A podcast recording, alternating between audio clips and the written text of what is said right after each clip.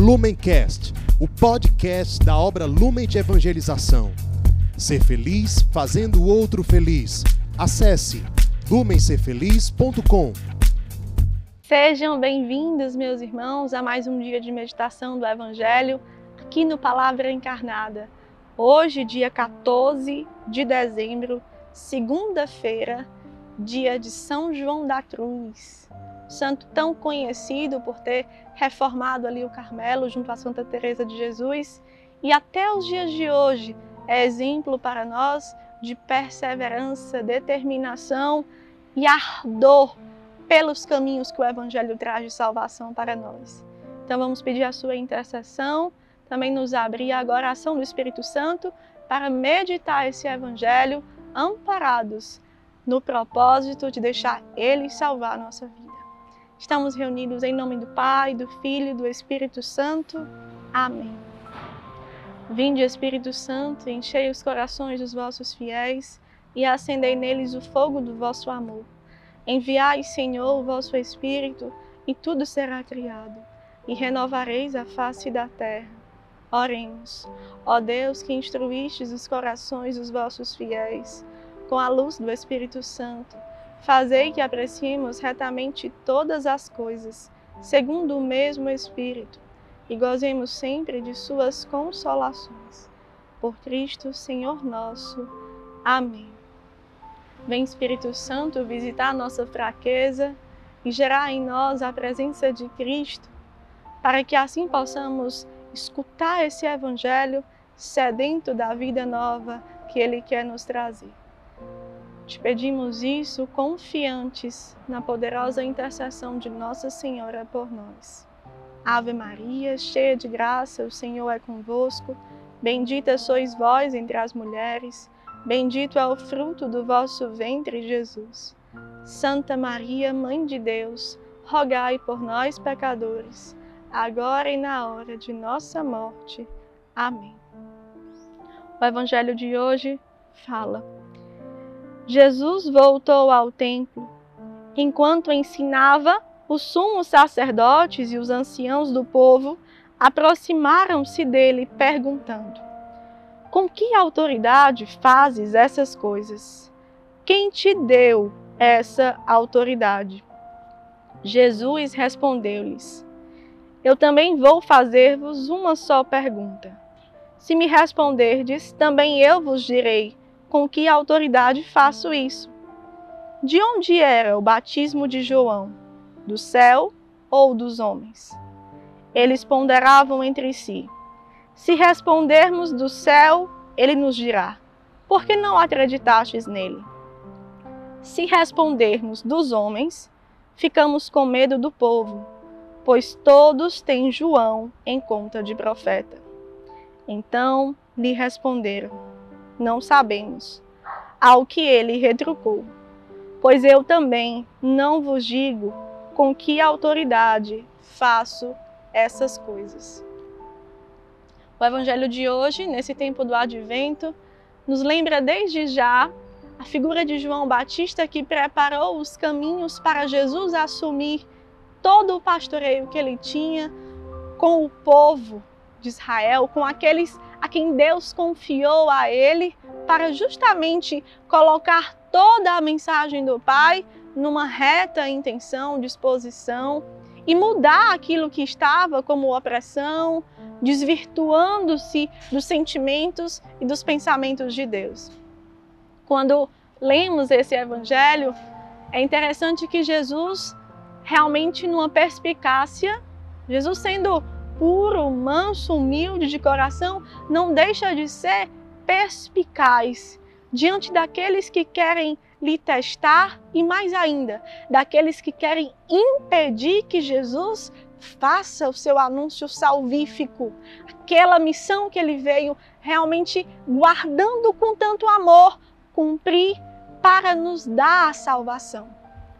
Por essa motivação, quando Jesus aqui é indagado, Jesus, ele não deixa, ele não perde a oportunidade de colocar ali para os fariseus que ele não estava ali à disposição e não ia muito menos parar para se juntar à lógica dos fariseus. Jesus veio justamente combater essa lógica. E quando ele é perguntado sobre a autoridade, ele coloca ali um contexto e traz o momento do batismo, onde ele, respeitando as leis da época, se colocou como homem, 100% homem, e recebeu o batismo. E naquele batismo, ali foi se colocando para todos que estavam ao redor que ali era o filho muito amado do Pai. Era o filho muito amado entre Jesus e João Batista que estavam naquele momento. Ficou-se de fato essa exclamação do Pai. Agora, quando Jesus coloca isso e devolve isso aos fariseus, é muito importante meditarmos, porque o que Jesus está aqui nos ensinando é que quando nós aproximamos de Jesus, ou quando vemos outras pessoas se aproximando de Jesus para querer obter algo diferente da salvação, Jesus sabe frear aquelas, aqueles impulsos que não estão retos. E quando Jesus, no final do Evangelho, diz: Se não me responderdes, então também não te digo com que autoridade eu faço isso. Jesus conseguiu fitar diante daqueles fariseus que aqueles fariseus não estavam sedentos de entender a autoridade do pastoreio de Jesus. Porque é isso que Jesus tem sobre mim, sobre você, sobre os discípulos, sobre todos aqueles que ouviram a sua mensagem de salvação e deixaram de alguma forma ela ter um espaço dentro do seu coração, do meu coração. A autoridade de Jesus é o pastoreio que ele tem de guardar todos aqueles que o Pai lhe confiou. E Jesus não revelou ali porque sabia que não havia um espaço, uma intenção, uma reta intenção de se colocar nessa disposição. Quando Jesus ele vem e assume esse pastoreio, o que ele quis fazer naquele tempo foi a revolução do amor. Jesus quis ensinar a cada um o que era o amor de Deus, como era o amor de Deus e levar cada um a essa capacidade de amar. Hoje, no nosso tempo, no contexto aqui também da nossa espiritualidade, nós também temos uma revolução do amor a viver, a ser, a realmente anunciar toda a humanidade. Nós vemos Jesus que sofre do mais pobre e recebemos desse Senhor que está sofrido, que está abandonado, que está realmente se colocando numa figura tão humilde, um coração novo. E nós que conseguimos ver esse mistério e que vemos os nossos irmãos com outro olhar, nós provamos de um entendimento novo do Evangelho.